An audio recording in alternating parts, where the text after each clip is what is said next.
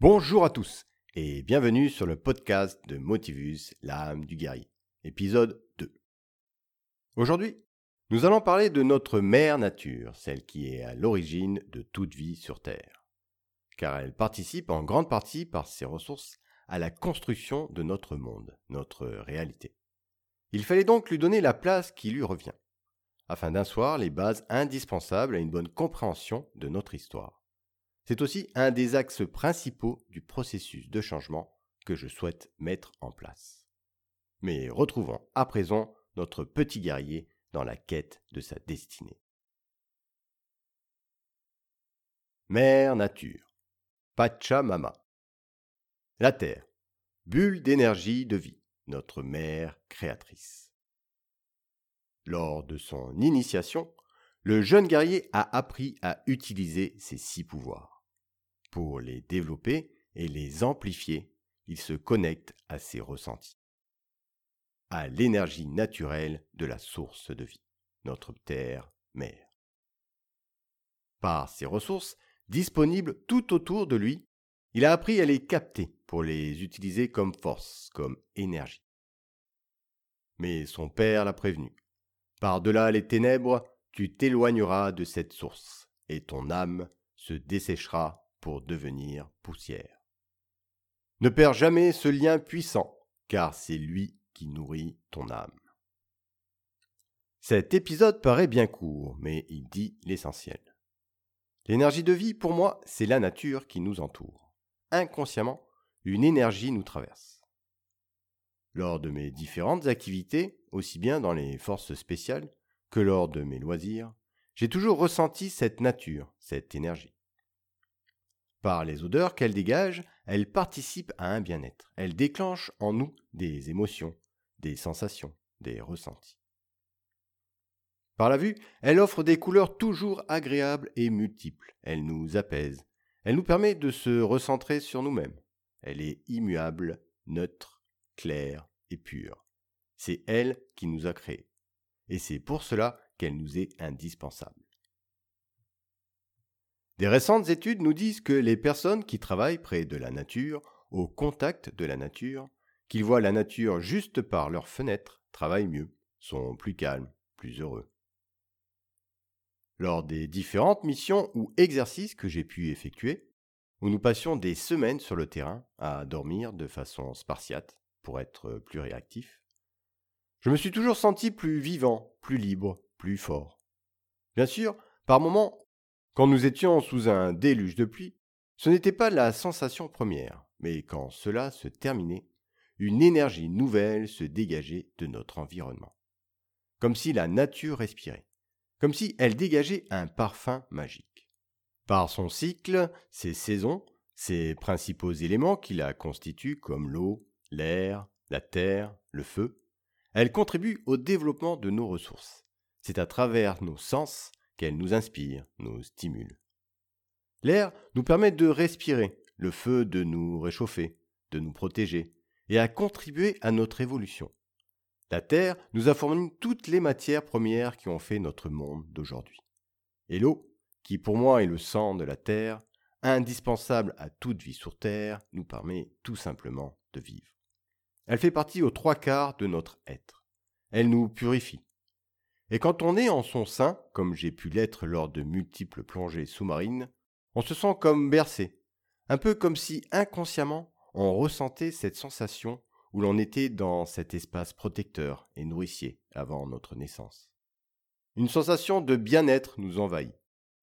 On a besoin de ce lien puissant, de cette énergie naturelle qui nous traverse. D'ailleurs, on dit souvent que l'on est dans son élément pour dire qu'on se sent bien. La planète Terre est bien notre mère à tous. Et c'est à son contact que l'on en prend conscience. Tout ça pour dire que les arbres, les montagnes, la mer, le vent, le vert, le bleu et toutes les couleurs de l'arc-en-ciel sont des ressources. D'ailleurs, on dit souvent qu'on part se ressourcer à la montagne. Inconsciemment, on sait que cela nous fait du bien. Malheureusement, ce n'est plus le cas. Beaucoup de gens se sont détournés de notre mère nature. Ils ont oublié les ressources qu'elle peut nous apporter. Leurs sens ne sont plus en éveil, ils ne tirent plus la sonnette d'alarme. Leur corps ne ressentent plus ce besoin instinctif qui sommeille en eux.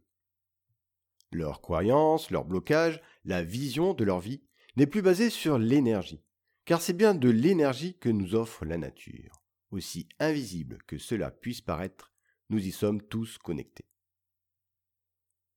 Quand je retournais au casernement pour faire un nettoyage de fond après plusieurs semaines de terrain, il m'était impossible de dormir le soir, la fenêtre de ma chambre fermée. J'étouffais, je suffoquais. Les odeurs, ma vue, mon audition avaient décuplé. Le confinement, les produits chimiques qui avaient servi pour peindre ma chambre, je les ressentais plus que d'habitude. Incroyable, et tout ça juste après un court moment de ma vie en symbiose avec la nature. J'avais été hyper connecté avec elle, et en même temps déconnecté du monde superficiel, matériel et chimique. La nature nous entoure, elle est tout autour de nous. Il suffit d'en prendre conscience. Et c'est par nos sens que cela est possible, juste nos sens. Il suffit tout simplement de le décider. Ce sont des ressources disponibles gratuitement à portée de n'importe qui.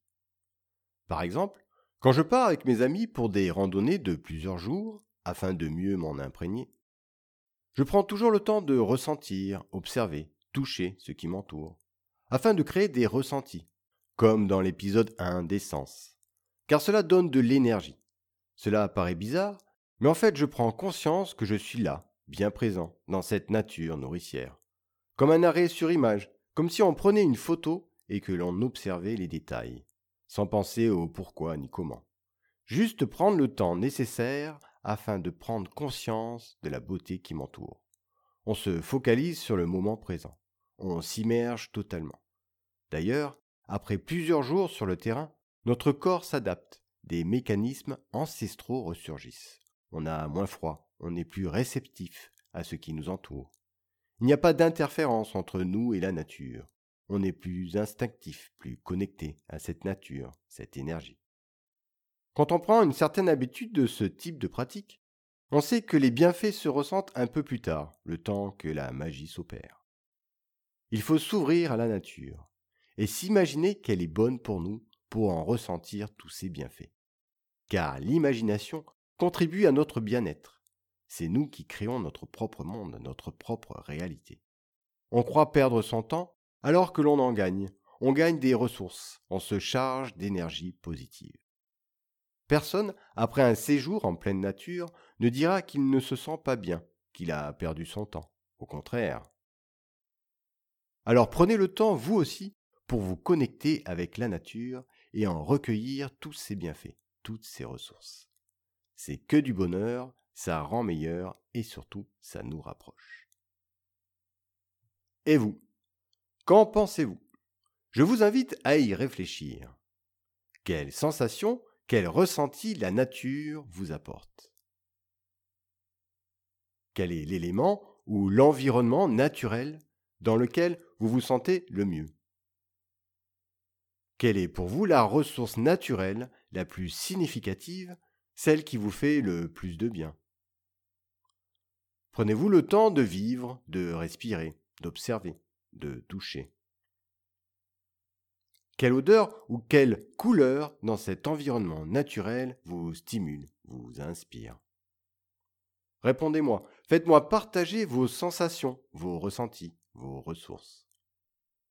Voilà, cet épisode se termine. J'espère que cela vous a été bénéfique et que vous allez retrouver du temps et des ressources pour vous connecter avec notre mère nature, la Pachamama.